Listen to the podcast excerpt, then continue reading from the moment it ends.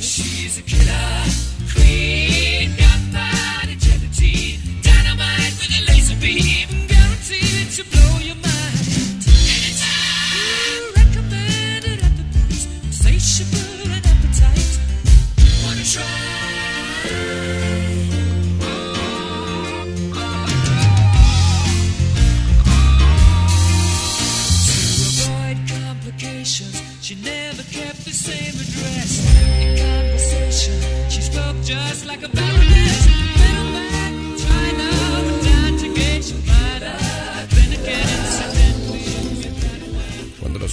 Se fusiona con nuestras melodías.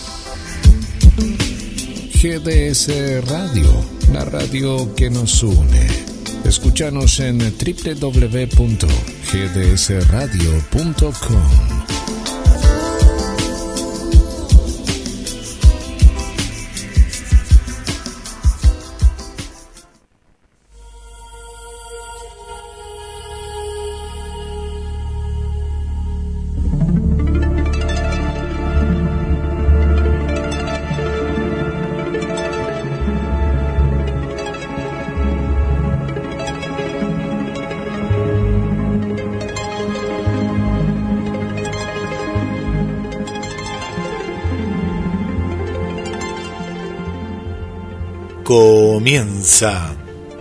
en GDS, la radio que nos une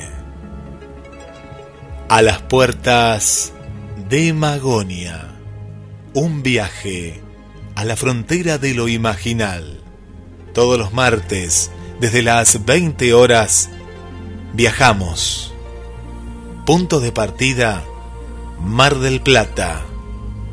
Hacia cada uno de los lugares de la ciudad, Argentina y el mundo.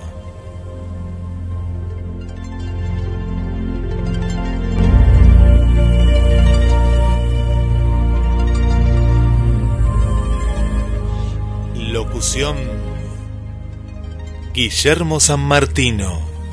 Y le damos la bienvenida al conductor y creador del programa, Carlos Matos. Buenas noches, Guillermo, ¿cómo estás? Hola, Carlos. Buenas noches. Muy bien, muy bien.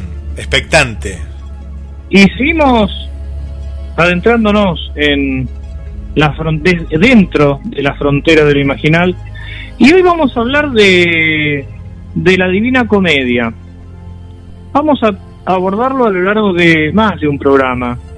La Divina Comedia, esa obra del Dante, de la que todo el mundo habla, pero que no todos leyeron.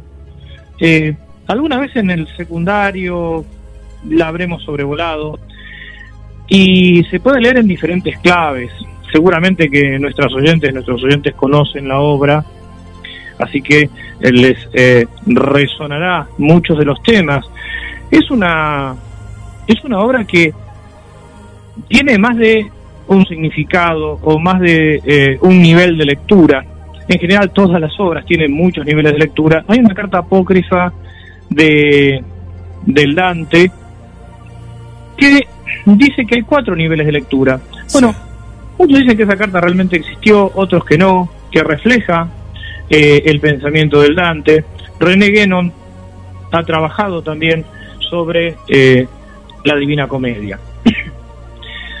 Bien, esta obra requiere de eh, cierto, cierto conocimiento previo, más allá de lo literario, eh, del mundo de los mitos, de estar en sintonía con leer los signos y los símbolos. Viste que a medida que uno va penetrando en la simbólica, adquiere una gimnasia también para, para poder hacer una, una lectura, una sobrelectura. Decodificarlo, ¿no? En algún momento. ¿Cómo? No, que uno en algún momento, cuando ya tiene práctica, lo que hace es decodificar, ¿no? Ese lenguaje.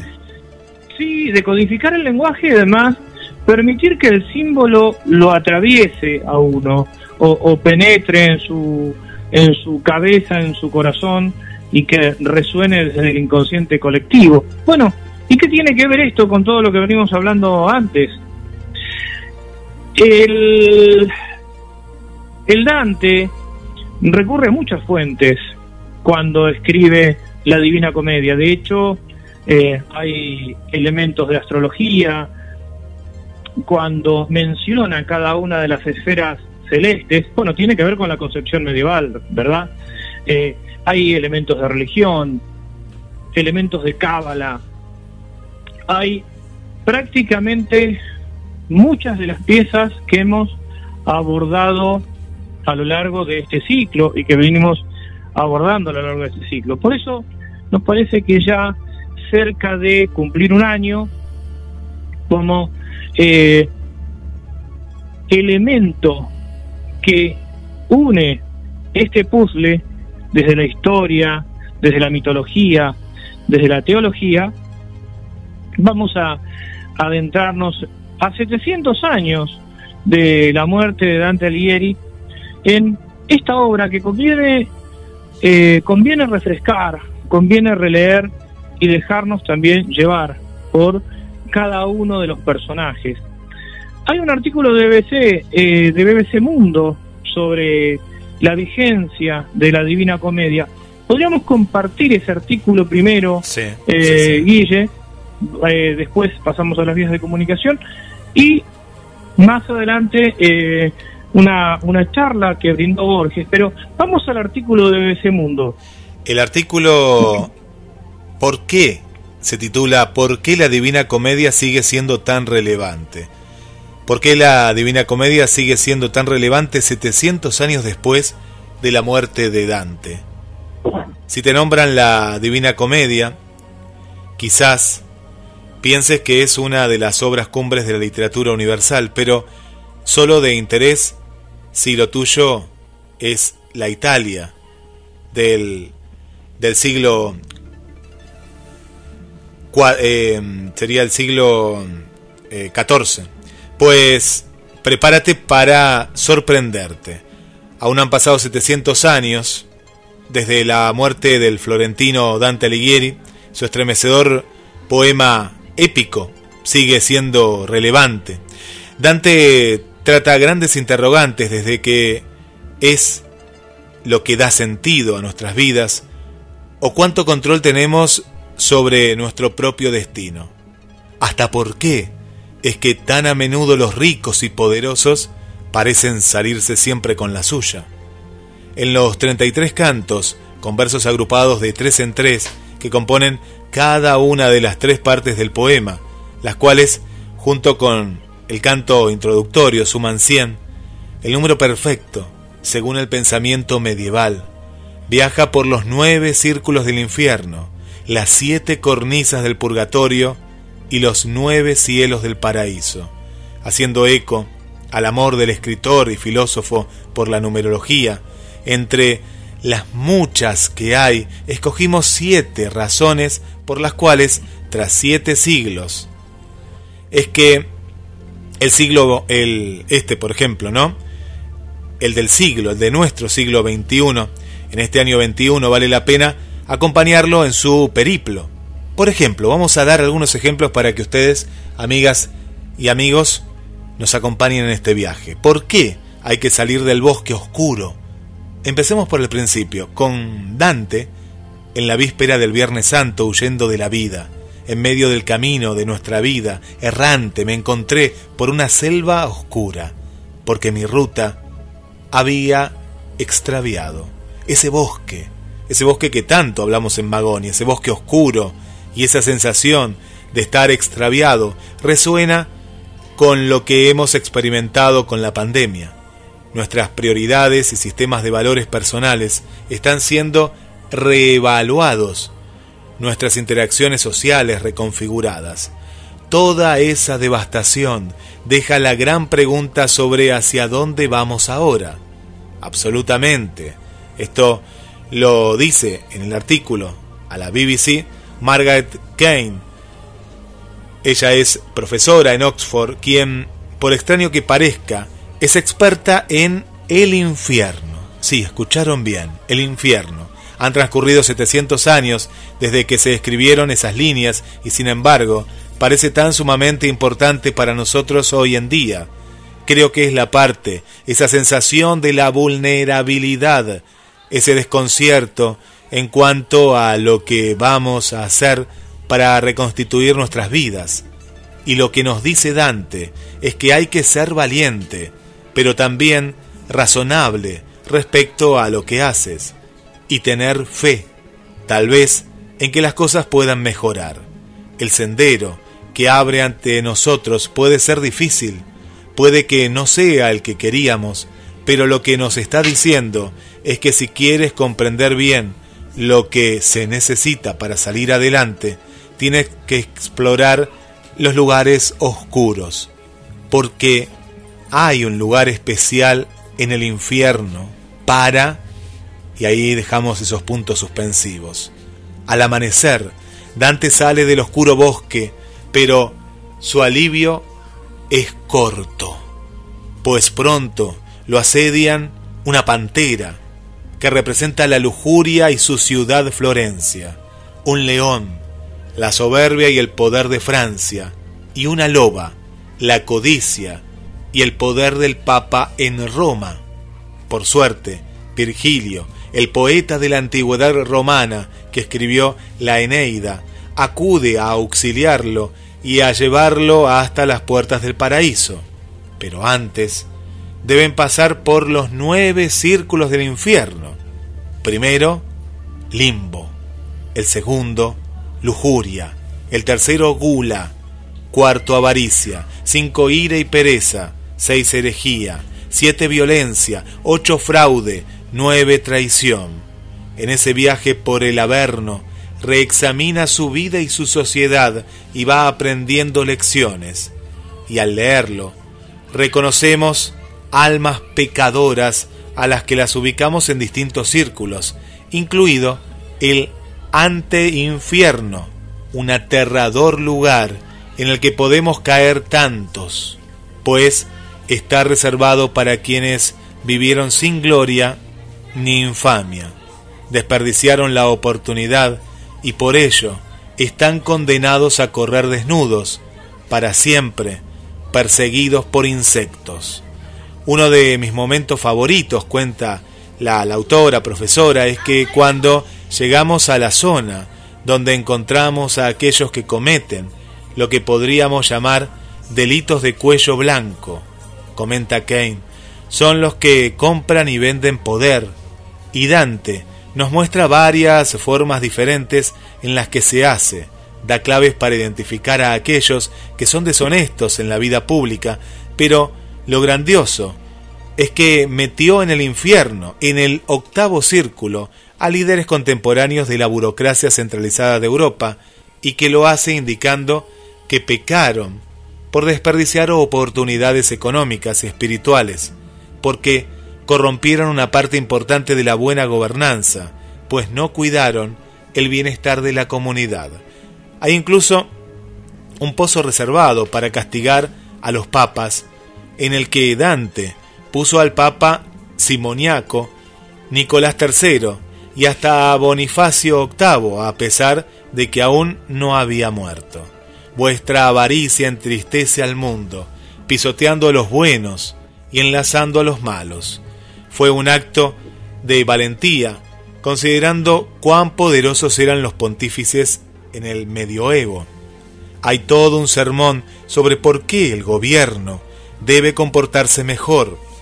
Es una declaración muy importante y una de las principales razones por las que creo que su voz es tan honesta. Tercero, porque no todo es blanco y negro, a pesar de que su viaje es, en gran medida, una expresión de sus opiniones sobre el mundo y de que no duda en condenar con palabras y castigar de formas espléndidamente inventivas, en ocasiones el mismo, autor y protagonista, queda estupefacto. Al encontrarse con Ulises, el héroe de la Odisea, me sorprende que no puede más que preguntarle, ¿por qué está ahí?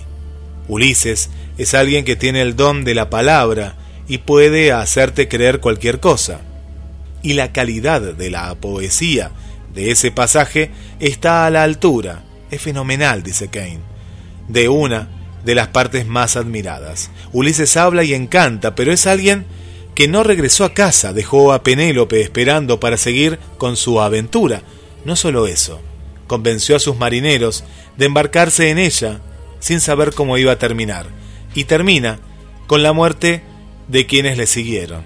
Entonces, por un lado, es como la retórica ardiente de los populistas, que hablan el idioma de la gente y se valen de eslóganes atractivos, pero que no ofrecen soluciones reales a problemas muy reales.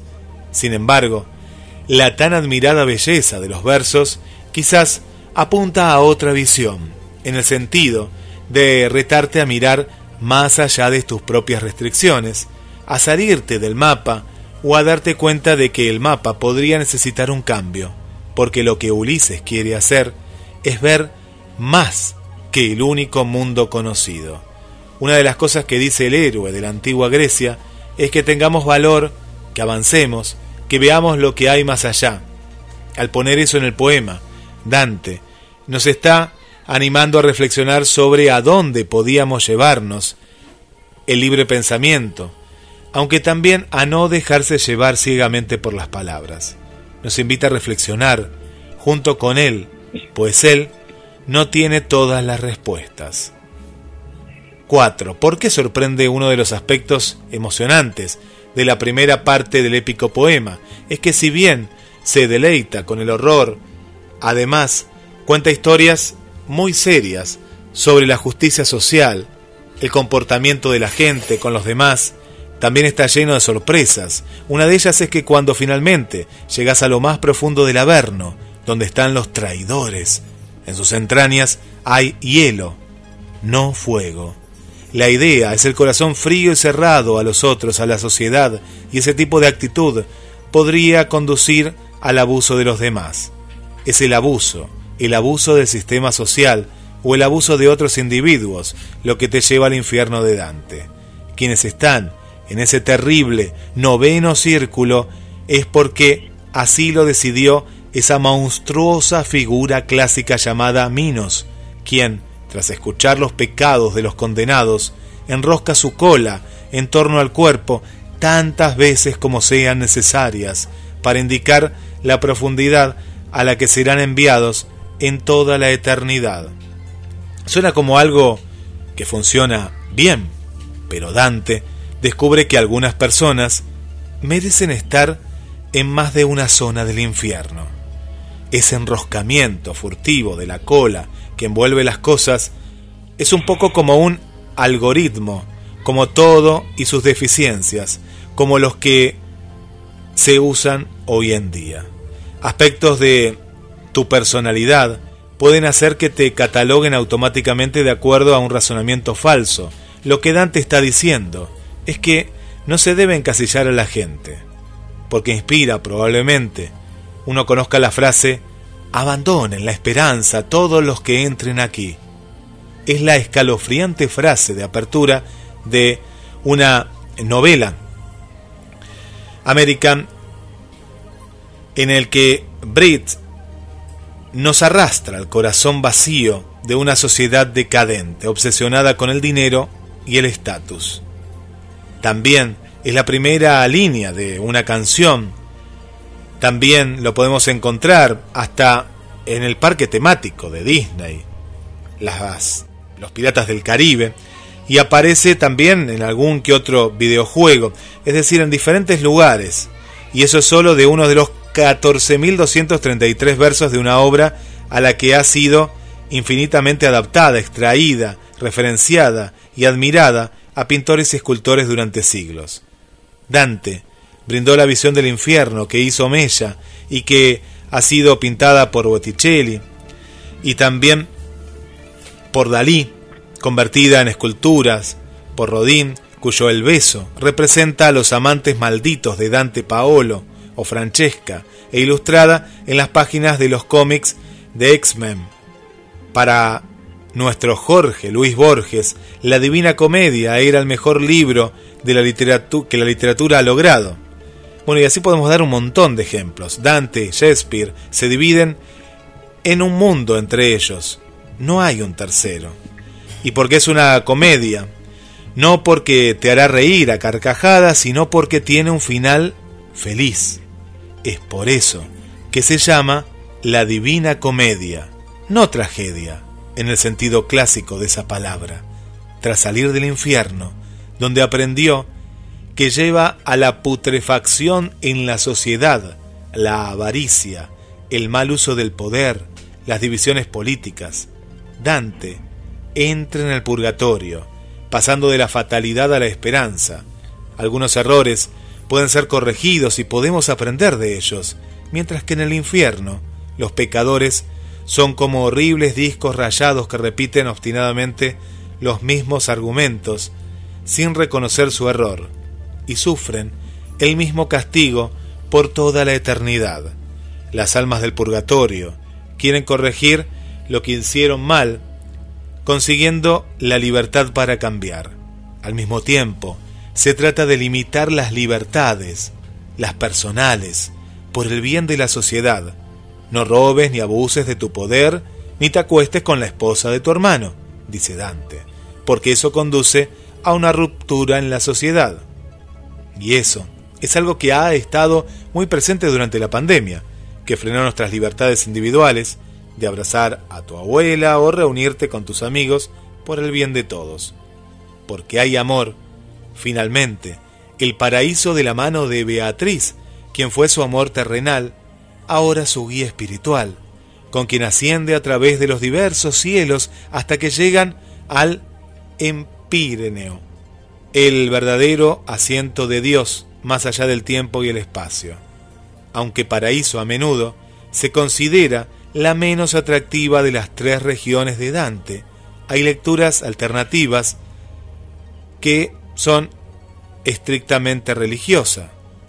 Para Vittorio Montimaggi, catedrático en religión y arte en Londres, se trata de amor, un amor ardiente que mueve al sol y las demás estrellas, como dicen las últimas líneas de la obra con la que tuvo la epifanía personal cuando leyó la Divina Comedia, con los reclusos de una prisión de alta seguridad, quienes vivían tras las rejas, concluyeron que todos llevamos dentro de nosotros una chispa de infierno, purgatorio y paraíso.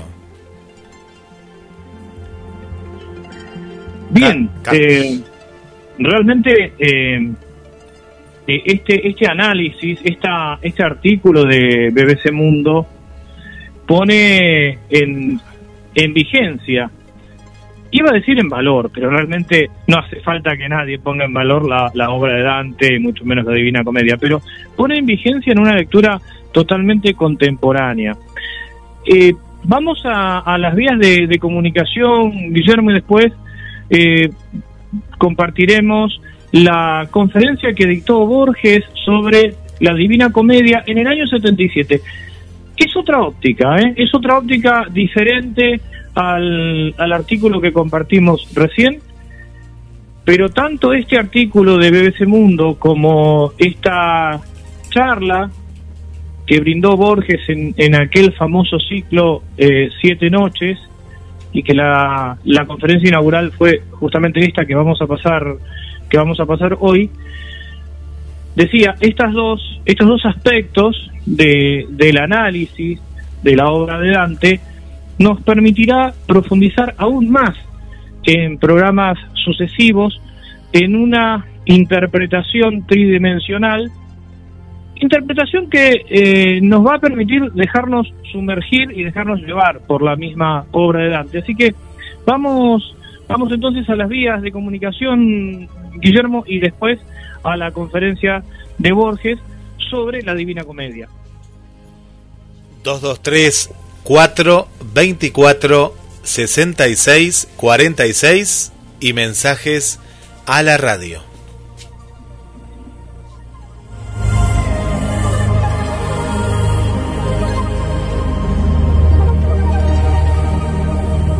Señoras, señores, Paul Claudel ha dicho en una página indigna de Paul Claudel que los espectáculos que nos esperan, más allá de nuestra muerte física, no se parecerán sin duda a los que nos muestra Dante en el infierno, en el purgatorio y en el paraíso. Ahora, esto, esta curiosa observación de Claudel en un artículo, por lo demás admirable, puede ser comentada de dos modos. En primer término, vemos que es un testimonio, una prueba de lo vívido de Dante, el hecho de que una vez leído el poema y mientras lo leemos, tendemos a pensar que él se imaginaba el otro mundo exactamente como él lo este, presenta. Es decir, nosotros creemos, desde luego esto es absurdo, que Dante creía que una vez de muerto, él se encontraría después con la montaña inversa del infierno, con las terrazas del purgatorio con los cielos concéntricos del paraíso, y que además hablaría con sombras, sombras de la antigüedad clásica algunas, que conversarían con él en terceros en italiano. Eso es evidentemente este absurdo. Y además tenemos, desde luego, esta observación de este Claudel corresponde no a lo que razonan los lectores, porque razonándolo se darían cuenta que es absurdo, pero a lo que sienten y a lo que puede alejarlos del placer, de la intensa emoción de la lectura de la obra de Dante. Pero este, para refutarla tenemos varios testimonios y uno de ellos sería una definición atribuida, creo, al hijo de Dante, que dijo que en la Divina Comedia su padre se había propuesto mostrar el mundo de los pecadores bajo la imagen del infierno, la vida de los penitentes bajo la imagen del purgatorio y la vida de los justos bajo la imagen del cielo. Es decir, no se leyó aquello de un modo solamente literal. Y tenemos además el testimonio de Dante en la epístola dedicada a este can grande de la escala. Esa epístola ha sido considerada apócrifa, pero de cualquier modo no puede ser muy posterior a Dante y de cualquier modo fue verosímil. Y en esa epístola Dante dice que su comedia puede ser leída de cuatro modos distintos. Y uno de esos modos es el modo literal. Y los otros son, por ejemplo, el modo alegórico. Según ese modo tendríamos en Dante al hombre, tendríamos en Beatriz a la fe y en Virgilio tendríamos a la esta razón. Pero, desde luego, esta idea de un texto capaz de múltiples lecturas es algo típico, algo característico de la Edad Media. Esa Edad Media tan calumniada y tan compleja esa media que nos dio la arquitectura gótica, que nos dio también las sagas, que nos dio la filosofía escolástica, en la que todo está discutido con un vocabulario distinto del vocabulario clásico, y que nos dio sobre todo la Divina Comedia, que seguimos leyendo y que sigue admirándonos ahora y que durará más allá de nuestra vida, mucho más allá de nuestras vigilias, y que será enriquecida por cada generación. En la Edad Media era común el concepto de un texto capaz de una lectura múltiple, o como malamente decimos ahora, de ser leído en varios planos.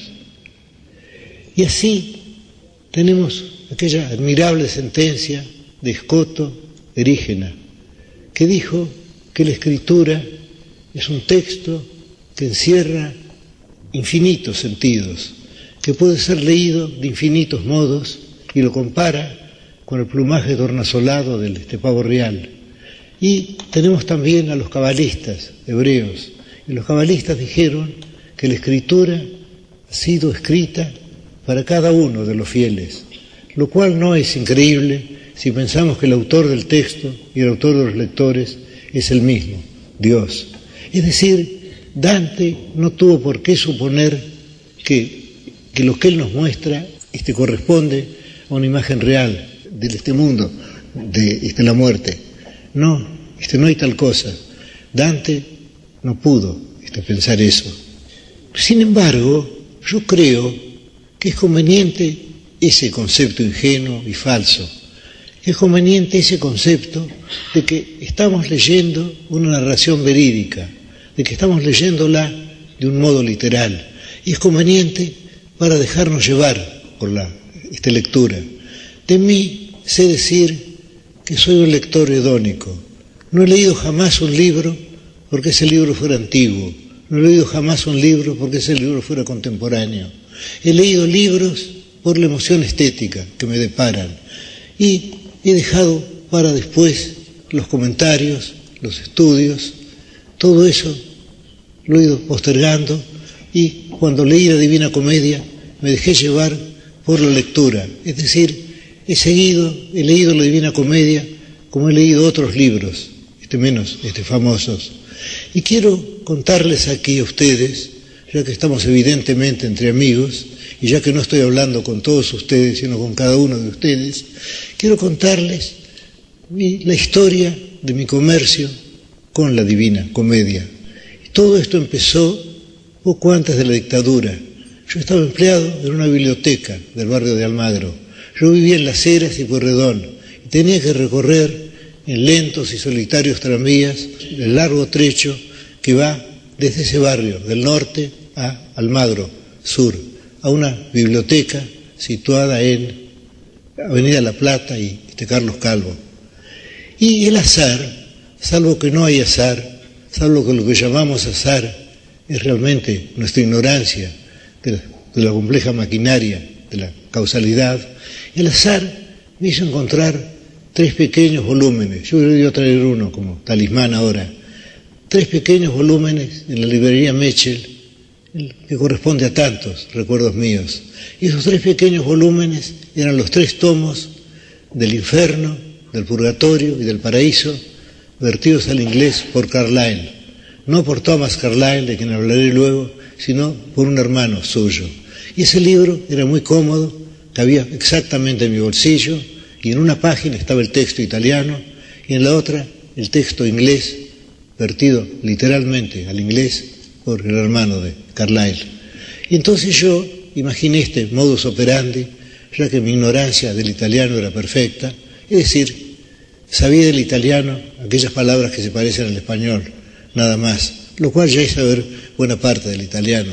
Son dos idiomas hermanos, ya lo sabemos. Pues bien, yo leía primero un versículo en prosa inglesa, un versículo, un terceto en prosa inglesa. Luego leía el mismo versículo, el mismo terceto, lo leía en, en italiano. Y luego iba siguiendo así hasta llegar al fin del canto, y luego leía todo el canto en inglés, y luego todo el canto en italiano. Y ya en esa primera lectura observé que las traducciones no pueden ser un sucedáneo, un ersatz del texto. La traducción puede ser en todo caso un medio para acercar al lector al texto, sobre todo en el caso del español. Creo que Cervantes, en alguna parte del Quijote, dice que con dos ochavos de lengua toscana, no usa los ochavos, usa otra, uno puede entender. Esos dos ochavos de lengua toscana me fueron dados por la semejanza, la semejanza fraterna del italiano y del español. Y ya entonces observé que los versos, sobre todo los grandes versos, los versos de Dante, los versos son mucho más que lo que significan. Los versos son su entonación, su acentuación, y así algo que puede no ser nada traducido a otro idioma puede ser un gran verso en el texto. Y eso lo observé desde el, desde este principio. Y más o menos cuando llegué a la cumbre del purgatorio, cuando llegué al, al paraíso desierto, ahí, en aquel momento en que Dante está abandonado por Virgilio y se encuentra solo y lo llama, en aquel momento sentí que podía leer directamente el texto italiano y solo mirar de vez en cuando el texto inglés que estaba en la página opuesta. Y leí así, los tres volúmenes, en esos lentos viajes en tranvía. Y después leí otras ediciones. He leído muchas veces la Divina Comedia. La verdad es que no sé italiano, no sé otro italiano que el que me enseñó Dante, maestro eximio, a mí, pésimo alumno, y el que, el que me enseñó después Ariosto, cuando leí El Furioso, y luego, el más fácil, desde luego, de Croce.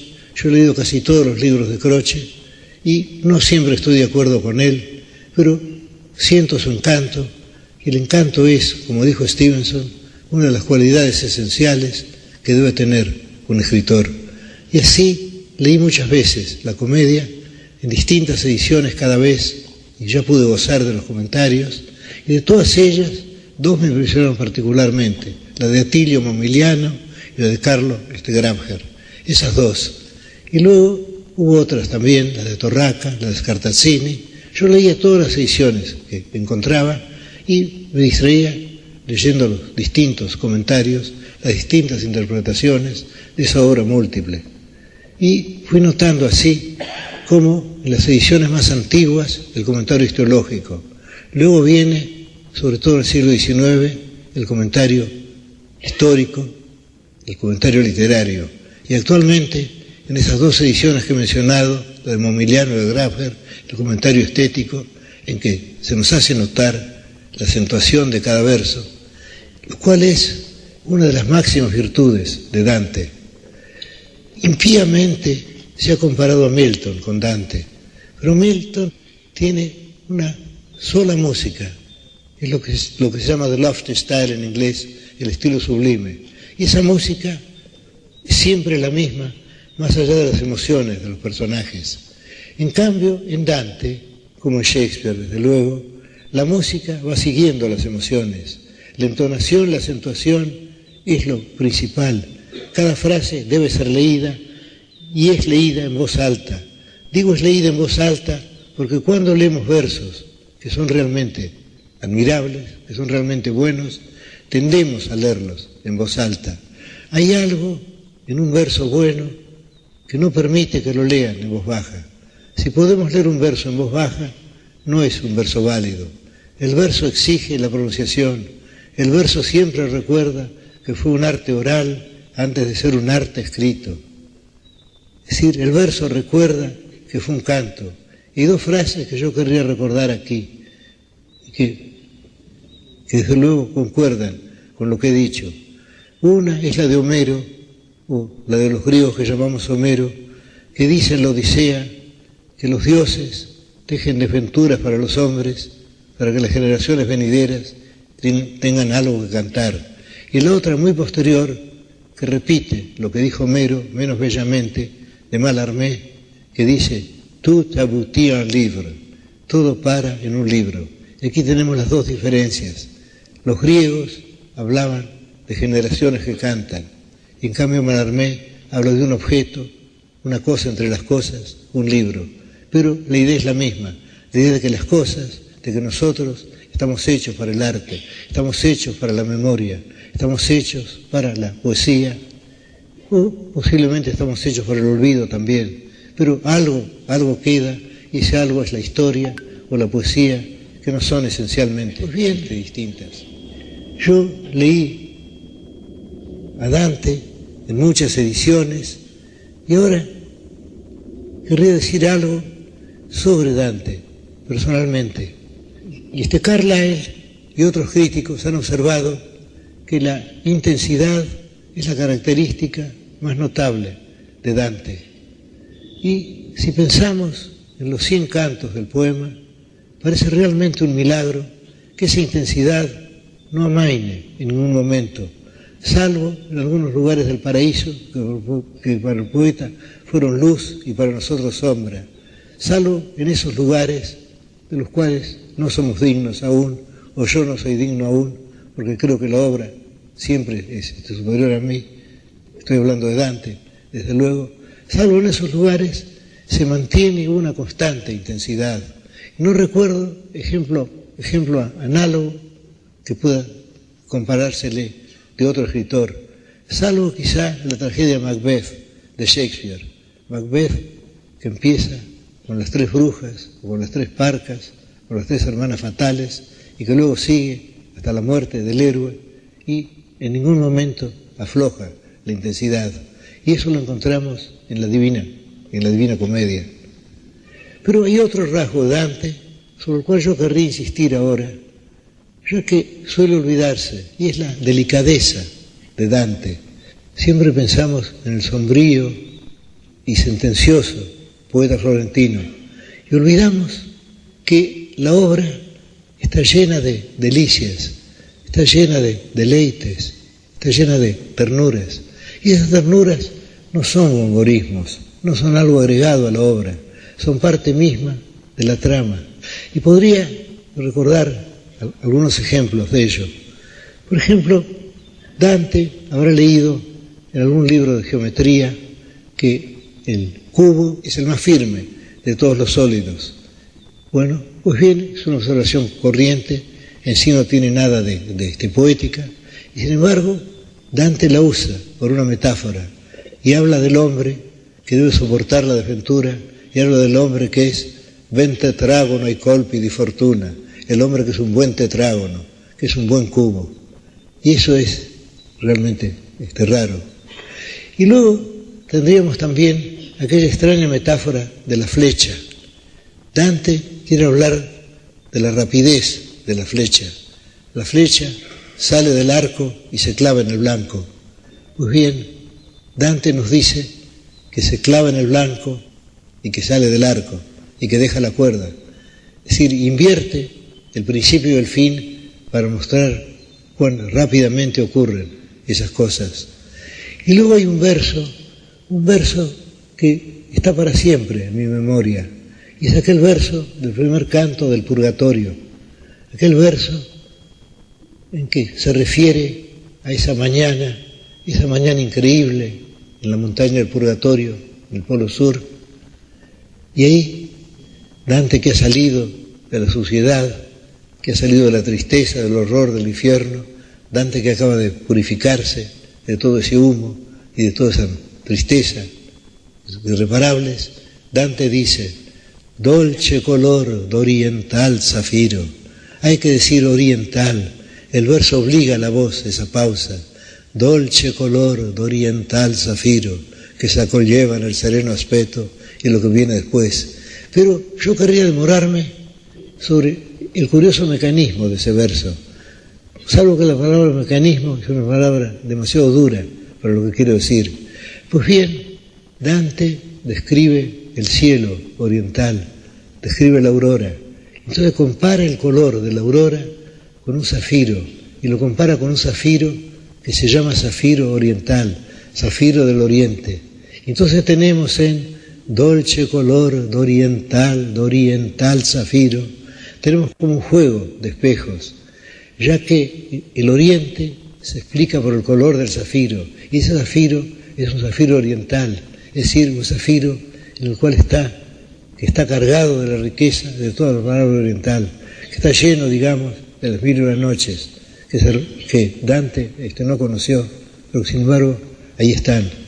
Y luego tendríamos aquel otro famoso verso final del canto quinto del infierno, que cade como cuerpo muerto, cade. Pues bien, ¿por qué retumba la caída? La caída retumba por la repetición de la palabra. Toda la, toda la divina comedia está llena de felicidades de ese tipo.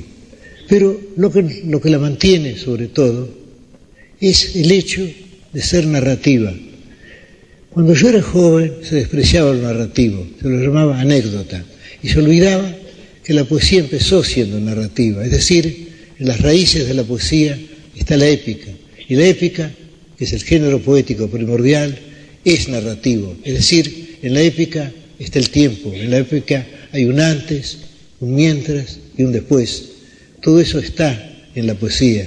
Pues bien, yo aconsejaría al lector que se olvidara digamos, de las discordias de los güelfos y gibelinos, que se olvidara de la escolástica, que se olvidara incluso de la mención de, las alusiones mitológicas o de los versos de, de Virgilio, que Dante repite, a veces mejorándolos, siendo excelentes versos como son en latín, que se olvidara de todo eso y que siguiera el relato. Y creo que nadie puede dejar de hacerlo. Entramos en el relato, entramos de un modo casi mágico, porque actualmente, cuando se cuenta algo sobrenatural, se trata de un escritor incrédulo que se dirige a lectores incrédulos y tiene que preparar lo sobrenatural. En cambio, Dante no necesitaba eso. En el mezzo del camino de nuestra vida mi ritrovai por una selva oscura. Es decir, a los 35 años me encontré en mitad de una selva oscura que puede ser alegórica, pero en la cual creemos físicamente. A los 35 años, porque en los salmos se aconseja la edad de 70 años a los hombres prudentes.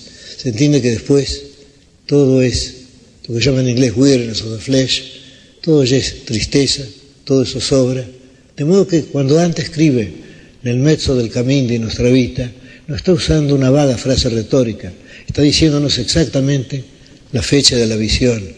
De la visión. ¿De qué visión? Yo no creo que Dante fuera un visionario. Una visión es algo más breve. Es imposible una visión tan larga como la de, esta divina comedia. No, no puede ser así. La visión fue una visión una visión voluntaria. Y creo que debemos abandonarnos de esa visión y leerla. Y aquí llegamos a un tema muy interesante, que es el tema de la fe poética. Dijo Coleridge que la fe poética es la suspensión voluntaria de la incredulidad. Y es fácil ilustrar esto. Por ejemplo, si asistimos a una representación de teatro, sabemos en el escenario hay hombres disfrazados que repiten palabras que Shakespeare o Ibsen o Pirandello les han puesto en la boca. Pero nosotros aceptamos que esos hombres no son disfrazados, que ese hombre disfrazado que monologa lentamente las antesalas de la venganza es realmente el príncipe de Dinamarca, Hamlet, nos dejamos, nos abandonamos a eso. El cinematógrafo es aún más curioso el procedimiento, porque estamos viendo no ya a disfrazados, sino fotografías de disfrazados, y sin embargo creemos en ellos, creemos en ellos mientras dura la representación. Y en el caso de Dante, como he dicho, es tan vívido todo que llegamos a suponer que Dante creyó en su, en su otro mundo, de igual modo que creyó, como bien pudo creer, en la geografía geocéntrica en la geografía heliocéntrica en la, astronomía geocéntrica y en las otras astronomías que, han, seguido después. He dicho, creemos eso, que conocemos profundamente a Dante. Creo que conocemos a Dante como no conocemos a ningún otro poeta. Lo conocemos, ante todo, por un hecho que fue señalado por Paul Grusac, el hecho de que la comedia está escrita en primera persona. Y eso no es un mero artificio gramatical, eso no significa decir vi en lugar de vieron o en lugar de fue. No, significa algo más. Significa que Dante es uno de los personajes de la comedia. Y esto, según señala Grusac, fue un rasgo nuevo. Podríamos decir que antes de Dante, San Agustín escribió sus confesiones, pero esas confesiones, precisamente por su retórica espléndida, no, son, no están tan cerca de nosotros como lo está, como lo está este Dante, ya que la espléndida retórica del africano se interpone entre lo que quiere decir y lo que nosotros oímos. Y ese hecho la retórica que se interpone es bastante frecuente, desgraciadamente frecuente. La retórica debería ser un puente, un camino, y a veces es una muralla, un obstáculo. Y esto se observa en el caso de escritores tan distintos como Séneca, como, como Quevedo, como Milton, como Lugones, en todos ellos, diríase que lo que ellos dicen se interpone entre ellos y, entre nosotros. Pues bien, en el caso de Dante lo tenemos a él. Lo conocemos sin duda de un modo más íntimo que el modo con que pudieron conocerlo sus contemporáneos. Casi diría yo que lo conocemos como lo conoció Virgilio, que fue un sueño suyo, sin duda más que lo que pudo conocerlo Beatriz Portinari, sin duda más que nadie, porque él se coloca ahí y él está en el centro de la acción y todas las cosas son no solo vistas por él, sino que él toma parte. Y esa parte no siempre está de acuerdo con lo que describe, es lo que suele olvidarse. Tenemos a Dante aterrado por el infierno.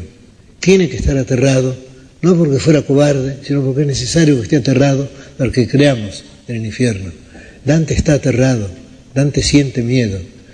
Y luego Dante opina sobre las cosas y sabemos cómo opina de ellas, no por lo que dice, sino por lo poético, por la entonación, por la acentuación de su, este lenguaje. Pues bien, tenemos el otro personaje, ya que yo diría que hay tres personajes en la comedia, y ahora hablaré del segundo. El segundo personaje es Virgilio. Y Dante ha logrado que tengamos dos imágenes de Virgilio. Una, la imagen que nos deja la Eneida o que nos dejan las geórgicas, y la otra, la imagen más íntima que nos deja la poesía, la piadosa poesía de Dante. Uno de los temas de la literatura, como uno de los temas de la realidad, es la amistad. Yo diría que la amistad es nuestra pasión argentina. hay muchas amistades en la literatura. La literatura está tejida de amistades.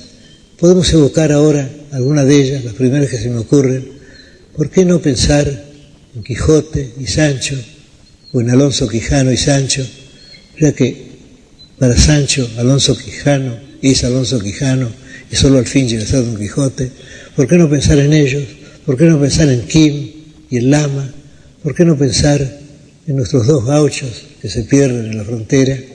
¿Por qué no pensar en el, en el viejo dropero en Fabio Cáceres? Pues bien, la amistad es un tema común, pero generalmente los escritores suelen recurrir al contraste entre los dos amigos. He olvidado otros dos amigos ilustres, Ubar y Pécuchet también. Ahí tenemos también el contraste de los dos. En el caso de Dante es más delicado el procedimiento. No es exactamente un contraste, aunque desde luego tenemos la actitud filial de Dante. Dante viene a ser como un hijo de Virgilio. Y al mismo tiempo Dante es superior a Virgilio porque Dante se cree salvado, Dante cree que, merecerá la gracia o que la ha merecido, ya que le ha sido dada la visión. En cambio, en el principio del infierno, él sabe, él sabe que este Virgilio es un alma, es un alma perdida, es un réprobo.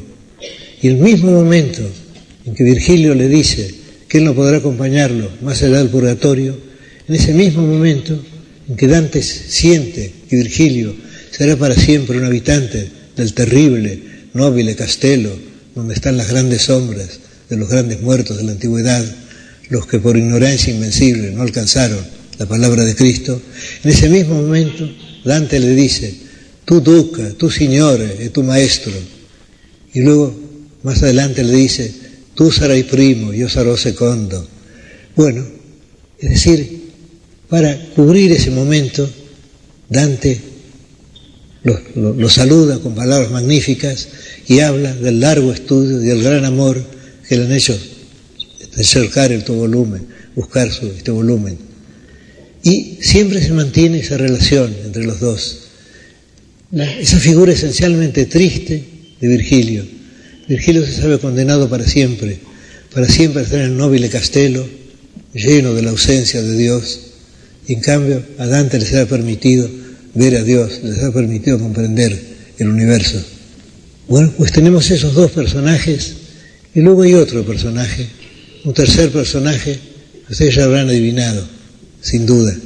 Pues bien, tenemos además de eso, tenemos miles, tenemos centenares de personajes, tenemos una multitud de personajes y esos personajes se ha dicho que son episódicos.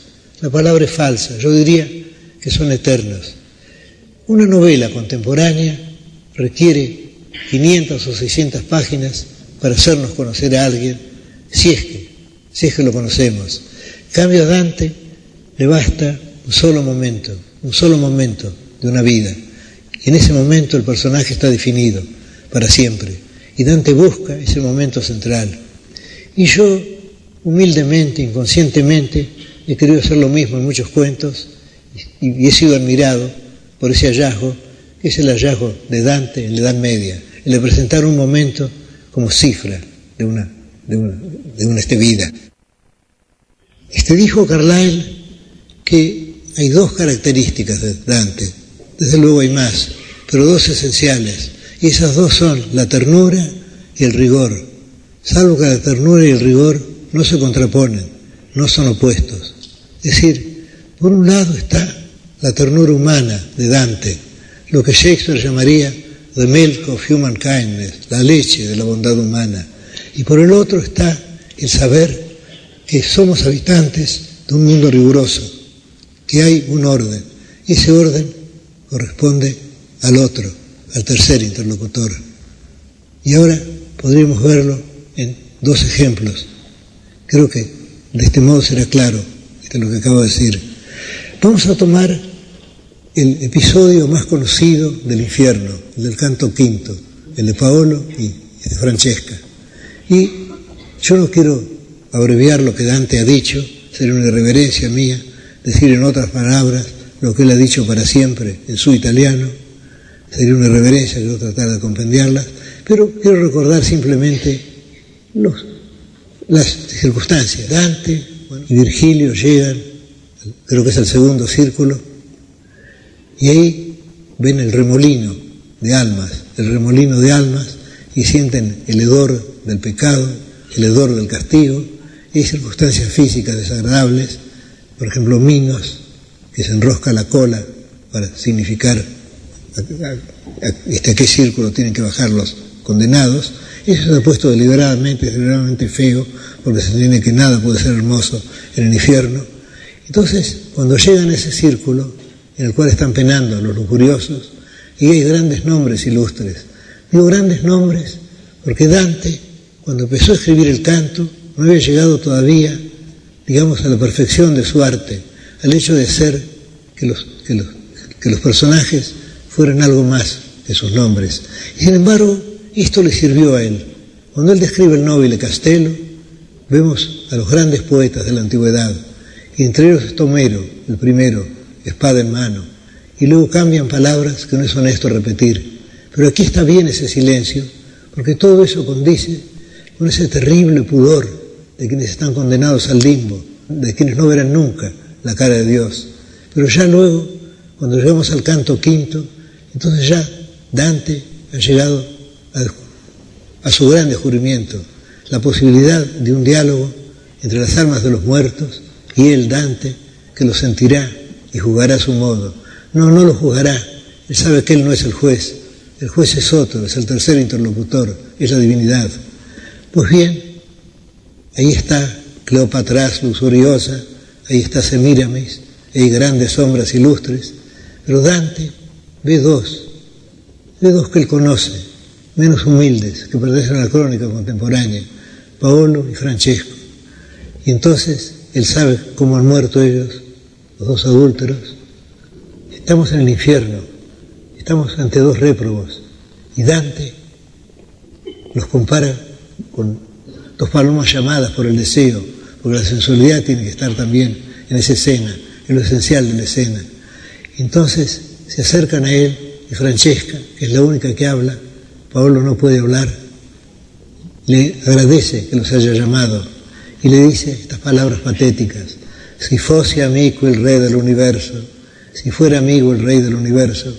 Es decir, dice el rey del universo porque no puede pronunciar el nombre de Dios. Ese nombre está vedado en el infierno y en el purgatorio. Tienen que decir el otro, o aquí el rey del universo. Entonces dice, si fuera amigo el rey del universo, dice esa alma perdida, le rogaremos a él por ti, ya que tú tienes lástima de nuestros males. Y entonces ella cuenta su historia, y la cuenta dos veces. Y la primera vez la cuenta de un modo reservado, pero insiste en el hecho de que ella sigue estando enamorada de Paolo, sigue estando enamorada porque el arrepentimiento es imposible en el infierno, el arrepentimiento está vedado en el infierno, de modo que ella sabe que ha pecado, pero sigue fiel a su pecado. Y esto le da una grandeza heroica. Sería terrible, por ejemplo, que se lamentara que se arrepintiera, que se quejara de lo ocurrido. No, ella acepta ese castigo, sabe que ese castigo es justo y sigue queriendo. Luego Dante tiene una curiosidad. A él no le interesa el adulterio, él no le interesa de qué modo fueron descubiertos y cómo los mataron. A él le interesa algo mucho más íntimo. A él le interesa saber cómo supieron que estaban enamorados, cómo se enamoraron, cómo llegó el tiempo de los dulces suspiros. Y le hace esa pregunta. Y aquí quiero apartarme de lo que estoy diciendo para recordar un pasaje, quizá una estrofa, quizá la mejor estrofa de nuestros Lugones, que inspirada sin duda por el canto quinto de la Divina Comedia. Es el poema que se titula, creo, Alma Venturosa. Y dice así, al promediar la tarde de aquel día, cuando iba mi habitual a Dios a darte, fue una vaga congoja de dejarte, lo que me hizo saber que te quería. Un poeta inferior hubiera dicho que el hombre sintió una gran tristeza al despedirse de la mujer y hubiera dicho que se veían raramente. En cambio aquí, al promediar la tarde de aquel día, cuando iba mi habitual a Dios a darte, un verso feo a causa del hipérboto, pero eso no importa, decir mi habitual a Dios se veían frecuentemente y luego fue una vaga congoja de dejarte lo que me hizo saber que te quería. Es decir, el tema es esencialmente el mismo del canto quinto del infierno de Dante, el hecho de dos personas que descubren que están enamoradas, de dos personas que ya están enamoradas y que no lo saben. Y eso es lo que Dante quiere saber y quiere que ella le cuente cómo ocurrió eso.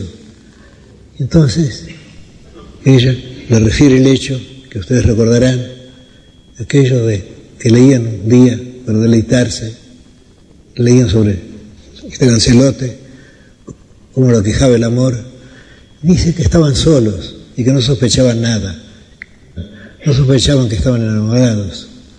Ella le dice que estaban leyendo ese libro, que a veces que se horrorizaron, pero que hubo un momento cuando, le, cuando, cuando leyamo il lisiato riso serbaciato con tanto amante, así, cuando leímos que la deseada sonrisa fue besada por tal amante, este, la boca me bachó, tuto tremante. Y aquí hay algo, algo que no dice Dante, pero algo que se siente a lo largo de todo este episodio y que, le da quizá su, su virtud. Y es esto, Dante con infinita piedad nos refiere ese destino de los, de los, dos amantes y se siente al mismo tiempo que él envidia ese destino. Ellos están en el infierno, él se salvará, pero ellos se han querido y él no ha logrado el amor de la mujer que quiere, de Beatriz. De modo que en esto, puesto, camay, dame, non fia diviso, hay una jactancia también y esto tiene que sentirlo Dante como algo terrible, porque él ya está dividido de ella. En cambio, esos dos réprobos están juntos, no pueden hablarse, giran en el negro remolino, sin ninguna esperanza, ni siquiera nos dice Dante la esperanza de que su sufrimiento cese, pero sin embargo están juntos. Y cuando ella habla, ella usa el nosotros, es decir, ella habla por los dos, de algún modo están juntos, están juntos para la eternidad, es decir, comparten el infierno. Y eso para Dante tiene que haber sido una suerte de este paraíso.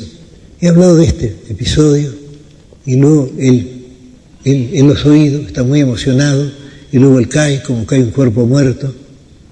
Y ahí cesa el episodio. Y luego ya entramos en los otros cantos en que los muertos van hablando y cada uno se define y cada uno se define para siempre en un solo instante de su vida. Dante no necesita la sucesión cronológica ni la evolución. Hay un momento en el cual un hombre se encuentra para siempre consigo mismo. Y ese momento puede ser el momento elegido por este Dante. Ahora bien, se ha dicho que Dante es cruel con Beatriz. Se ha dicho que Dante condena a Beatriz. Pero esto es ignorar el tercer personaje. He hablado de Dante, he hablado de Virgilio, y el tercer personaje, el tercer personaje es la divinidad, el tercer personaje es Dios. Y eso no coincide con Dante. Quienes no comprenden la Divina Comedia dicen que Dante le escribió para castigar, para vengarse a sus enemigos y para premiar a sus amigos. Este nada más falso. Tenemos esa frase falsísima de Nietzsche dice que Dante es la hiena que versifica entre las tumbas, la hiena que versifica, es una contradicción. Pero Dante sabe que hay pecados imperdonables, que hay pecados capitales. Y entonces para cada uno de los ejemplos, él elige una persona que solo ha cometido ese pecado, una persona que es adorable, que es admirable en todo lo demás. Por eso Francesca y Paolo solo son lujuriosos, no tienen ningún otro defecto, no tienen que tenerlo porque si no ya serían otras circunstancias que se agregan. Basta que un hombre haya cometido cierto pecado para incurrir de ese modo en el castigo. Eso es lo que Dante quiere mostrarnos.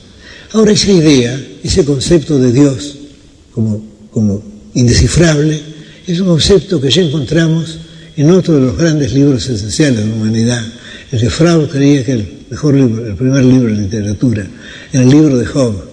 Ustedes recordarán cómo Job condena a Dios, cómo sus amigos lo justifican y cómo al fin Dios habla desde el torbellino y rechaza igualmente a quienes lo justifican y a quienes lo acusan.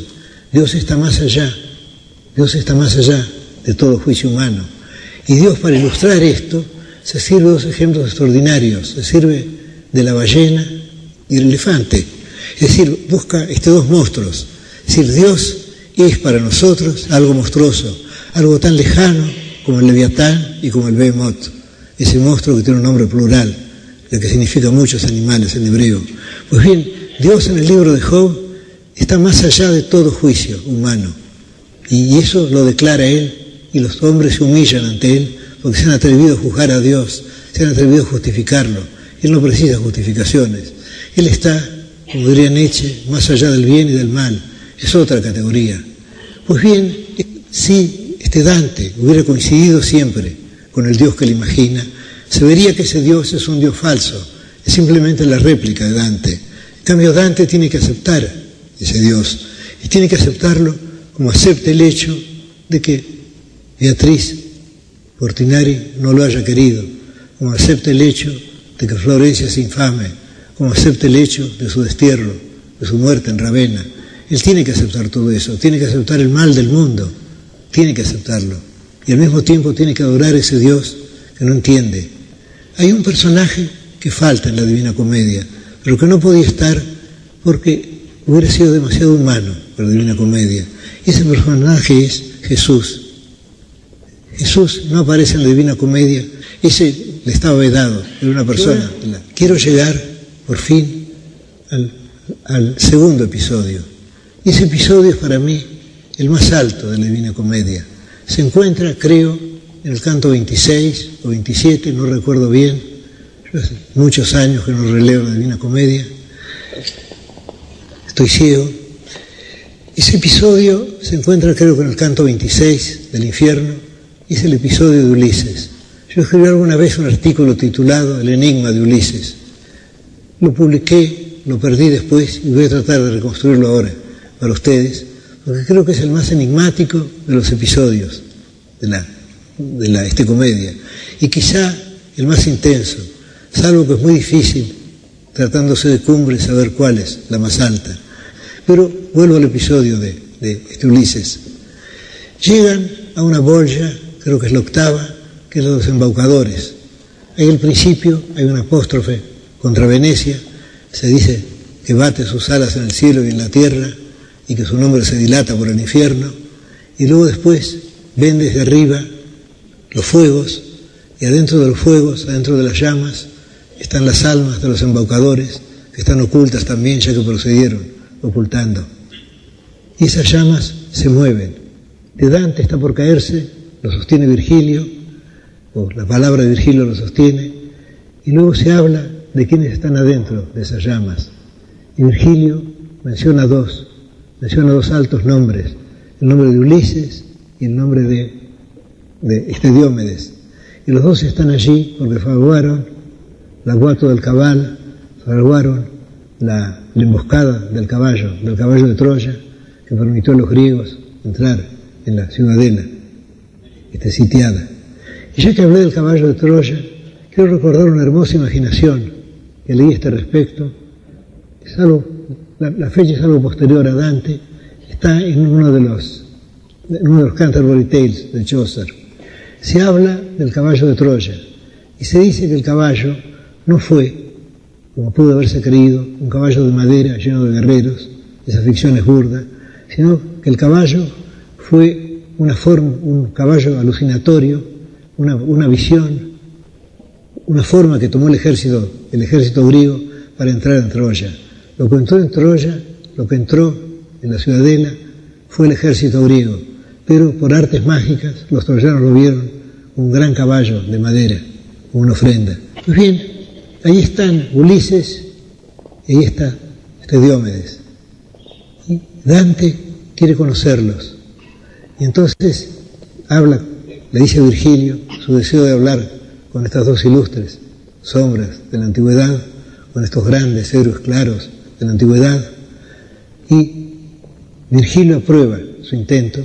Le dije que sí, pero que lo deje hablar a él, que es mejor que él no le hable, que se trata de griegos soberbios. Y esto ha explicado de diversos modos. Torcuato Tasso cree que Virgilio quiere hacerse pasar por Homero, pero esta sospecha es del todo absurda, es indigna de Virgilio. Pensemos más bien que Virgilio cantó a Ulises y, a este Diómedes, y que, que si Dante los conoció fue porque se los había hecho conocer Virgilio.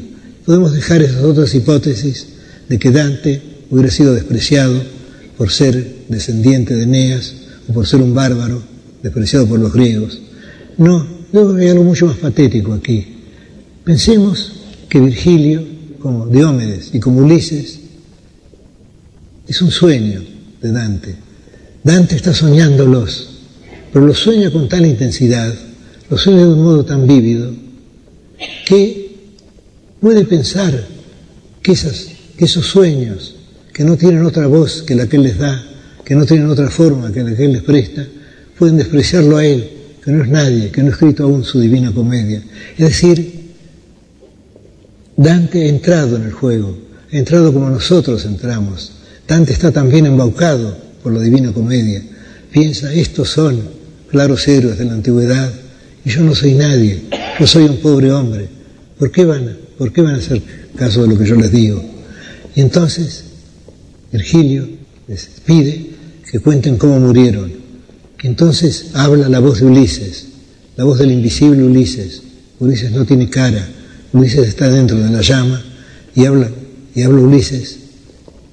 Y entonces aquí llegamos a lo prodigioso, llegamos a una leyenda, una leyenda creada. Ulises deja Circe y llama a sus compañeros, Vecchi y Tarde, y les dice que aunque son, aunque son ya gente vieja y cansada, sin embargo, han atravesado con él miles de peligros y les propone una empresa noble, la empresa, de cruzar las columnas de Hércules y explorar el mar, de conocer el mundo sansayente, cuando se creía entonces que el hemisferio austral era un hemisferio de agua. No, no se sabía que hubiera nadie allí. Es decir, él les dice que son hombres, que no son bestias, que han nacido para el coraje, para el conocimiento, que han nacido para, conocer y para comprender. Entonces ellos los siguen y hacen alas de sus remos. Es curioso que esta metáfora se encuentre también en la Odisea, que Dante verosímilmente no conoció. Entonces navegan y dejan atrás a Ceuta y a Sevilla. Y luego doblan y, y entran en el alto mar abierto y luego doblan hacia la izquierda, hacia la izquierda Siempre la izquierda significa el mal en la comedia. Para ascender por el purgatorio se va por la derecha, para ascender por el infierno por la izquierda, es decir, por el lado siniestro. Se sabe que las dos palabras son lo mismo. Y luego se nos dice que la noche ve todas las estrellas del otro hemisferio, todas las estrellas, nuestro hemisferio, el hemisferio cargado de estrellas, no el hemisferio boreal que tiene menos estrellas. Entonces navegan, y navegan durante cinco meses, y luego al fin ven tierra. Y lo que ven es una montaña parda por la distancia, una montaña más alta en ninguna de las que habían visto.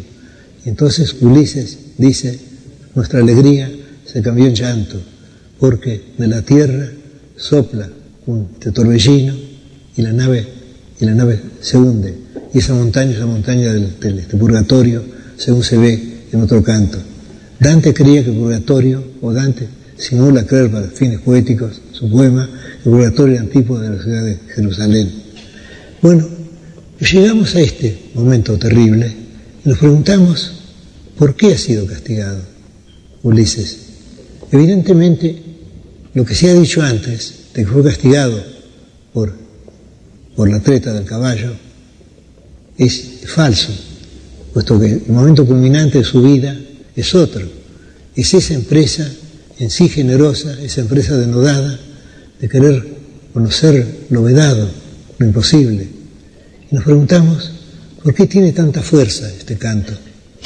Pero antes de contestar, yo querría recordar un hecho que no ha sido señalado por ningún historiador de la literatura, que lo sepa, es el de otro gran libro, un gran poema de nuestro tiempo, el Moby Dick de Herman Melville, que ciertamente conoció la Divina Comedia. Pues bien, ahí, tenemos también tenemos también un barco folo, tenemos también el vuelo insensato, tenemos también la empresa insensata, el mutilado capitán Ahab, que quiere vengarse de la ballena blanca, y al fin la encuentra y la ballena lo hunde. Y la última página de la gran novela de Melvin es exactamente, concuerda exactamente con el fin del canto de Dante. El mar se cierra sobre ellos, se hunden. Y sin duda Melvin, al escribir esto, tuvo que recordar la Divina Comedia, aunque yo prefiero pensar que la leyó, que la asimiló de tal modo que pudo olvidarla, literalmente. Es decir, que la Divina Comedia llegó a ser parte de él y que luego redescubrió lo que había leído hace ya muchos años. Pero la historia es la misma, salvo que el capitán Ahab no está movido por un ímpetu noble, está movido por el deseo de la venganza. Y en cambio, en el caso de Ulises, Ulises obra como el más alto de los hombres. Ahora, ¿a qué debe su carga trágica este episodio? Yo creo que hay una explicación, y para mí es la única, valedera, no sé qué dirán ustedes, y es esta, y es que Dante sintió de algún modo que Ulises era él. No sé si lo sintió de un modo consciente o no, eso poco importa. Pues bien, Dante, en algún, algún terceto de la Divina Comedia, dice que nadie le está permitido saber cuáles son los juicios de la este, providencia. No podemos adelantarnos al juicio de la providencia.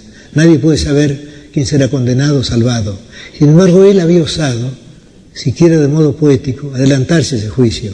Él nos muestra condenados y, y nos muestra felices, bienaventurados.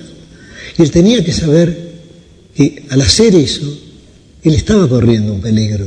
Él tenía que saber estaba de algún modo adelantándose al descifrar la providencia de Dios. Y por eso el personaje de Ulises tiene la fuerza que tiene, porque Ulises es un espejo de Dante, porque Dante sintió que él merecería acaso ese castigo. Es verdad que él había escrito el poema, que el poema estaba escrito como poema, pero de algún modo él podía estar infringiendo las misteriosas leyes, las misteriosas leyes de la noche, de Dios, de la divinidad. Por eso debe, y eso debe su fuerza, creo, el episodio. Pues bien, ahora, he llegado al fin, quiero solamente insistir sobre el hecho de que nadie debe privarse de esa felicidad, que es la divina, esta comedia, que debe leerla de un modo ingenuo. Después vendrán los comentarios, después tendremos el deseo de saber qué significa cada alusión mitológica.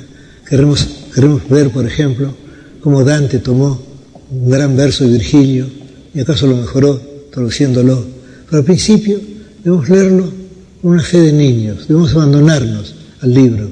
Y ese libro es algo que nos acompañará hasta el fin. A mí me ha acompañado durante tantos años y sé que apenas he empezado a leerlo. Sé que si lo abro mañana encontraré cosas que no he encontrado hasta ahora. Sé que ese libro irá más allá de mi vigilia y de nuestras vigilias. Muchas gracias.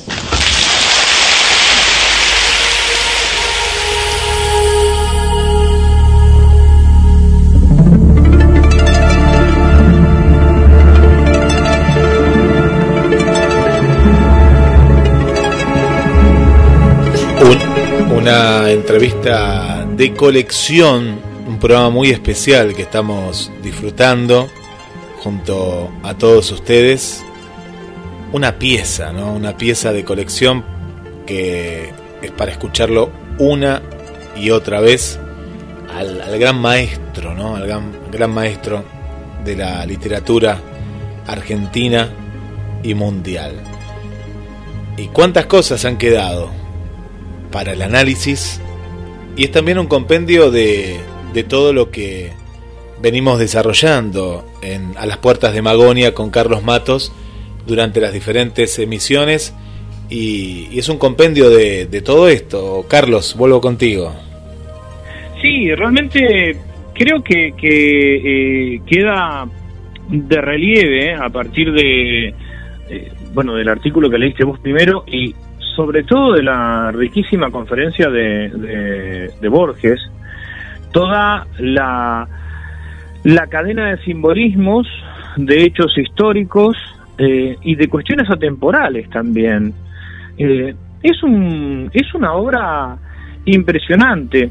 Y eh, creo que en homenaje a todas estas cosas que estamos hablando, que seguro que, como decíamos al principio, los oyentes y los oyentes conocen la obra, pero vamos a, intentar pasar un compendio para poder recordar mejor, eh, interpretado de, de, esta obra, el programa que viene o el otro, pero creo que el programa que viene, por lo menos una parte, y ahí vamos a poder comprender también toda la cuestión iniciática de la que hablábamos tanto, tantas veces, ¿no?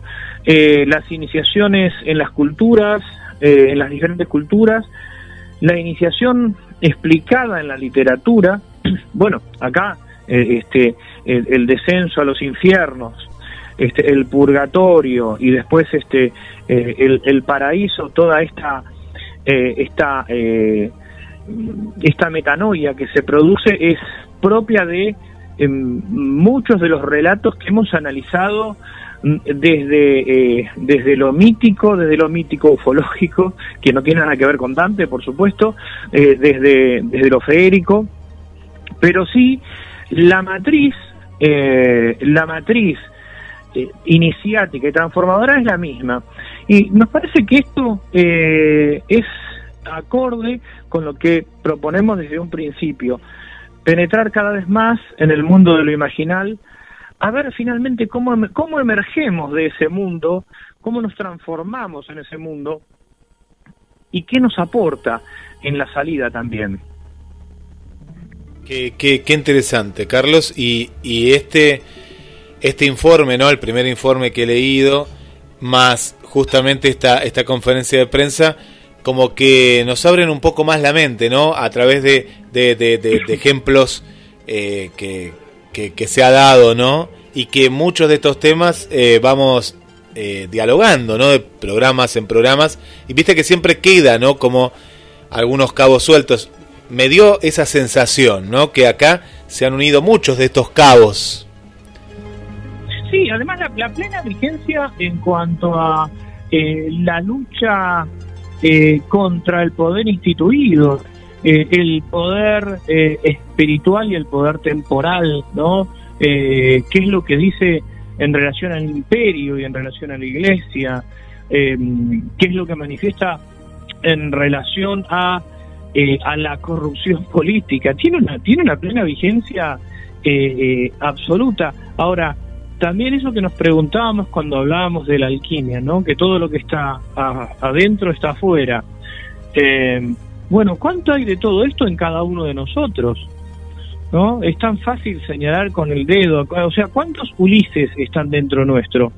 ¿Cuántos Paolos y Francescas están dentro nuestro? eh, en la historia verdadera o en potencia, aunque sea. Eh, ¿Cuánto de cada cosa cuánto infierno, cuánto purgatorio y cuánto cielo hay dentro nuestro. Ese creo que es el gran misterio. Pero bueno, ya prácticamente hemos llegado al, al final del programa, Guille. No sé si tenemos algún mensaje. Así es, Carlos. Sí, sí, sí. Gran programa de colección. Así que ya lo vamos a tener en las próximas horas. Bueno, Marianita Balser, le mandamos un saludo. Excelente la propuesta y el tema de hoy que nos trae Carlos en A las Puertas de, Magonia. Esteban, llegó el mejor momento de la semana, ¿eh? nos ponían los primeros minutos porque bueno, es eh, ya es un, un clásico. Esteban ¿no? de Bahía Blanca. Sí, Esteban de Bahía Blanca está siempre ahí con nosotros. Bueno, Estercita también, buenas noches, estoy presente, Carlos. Eh, excelente e interesante el programa, eh, me encanta, me encanta, dice nuestra, nuestra querida amiga desde Asunción de, de Paraguay. Por aquí también la tenemos a Marcela, aquí de Mar del Plata, que te manda saludos. También eh, Lorena, una nueva amiga, Lorena de aquí, ¿no? Porque está nuestra clásica Lorena Ciarrata. Sí, está, No. está Lorena de, de Rosario y tenemos Lorena de Mar del Plata. Muy Claro, bien. de la zona del puerto, en este caso eh, Lorena, eh, Lolo, ¿no? Lolo. Eh, bueno, tenemos también a Gabriela y familia que nos escuchan desde Santa Fe. A nuestra amiga Paula desde Capital Federal también está, está presente ahí con nosotros.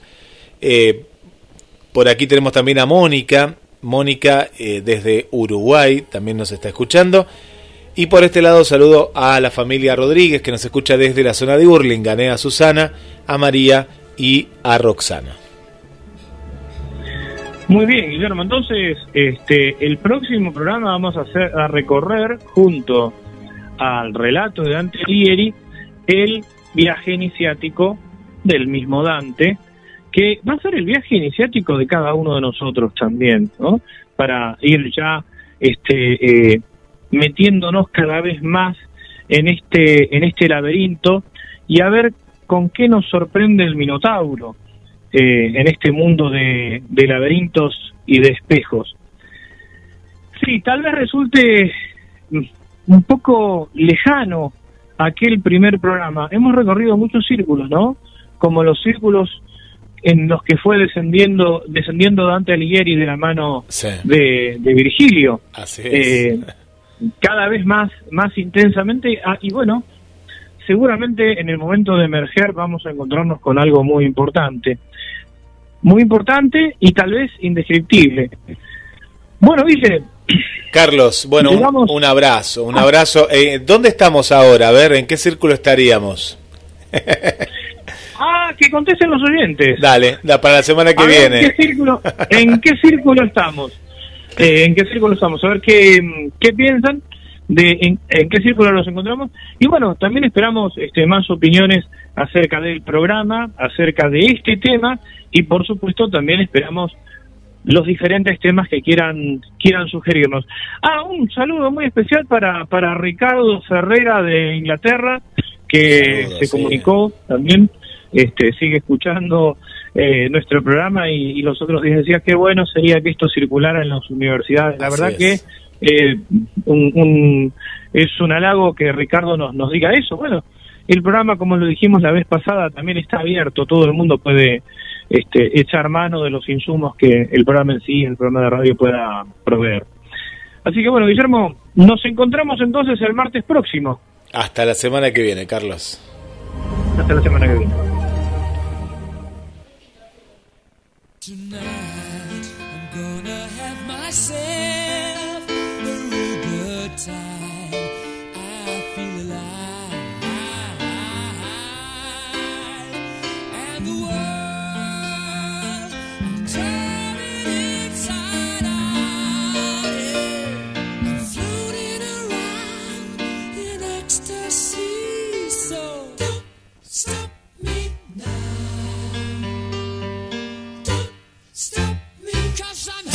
Good time,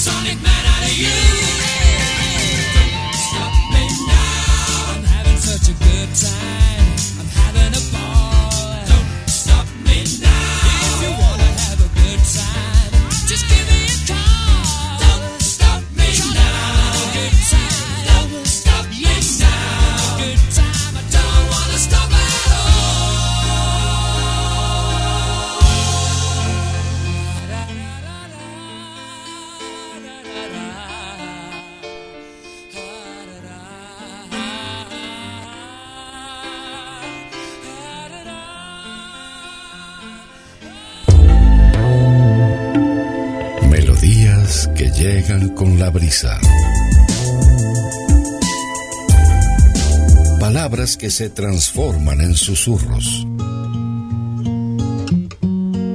En la madrugada seguimos muy cerca.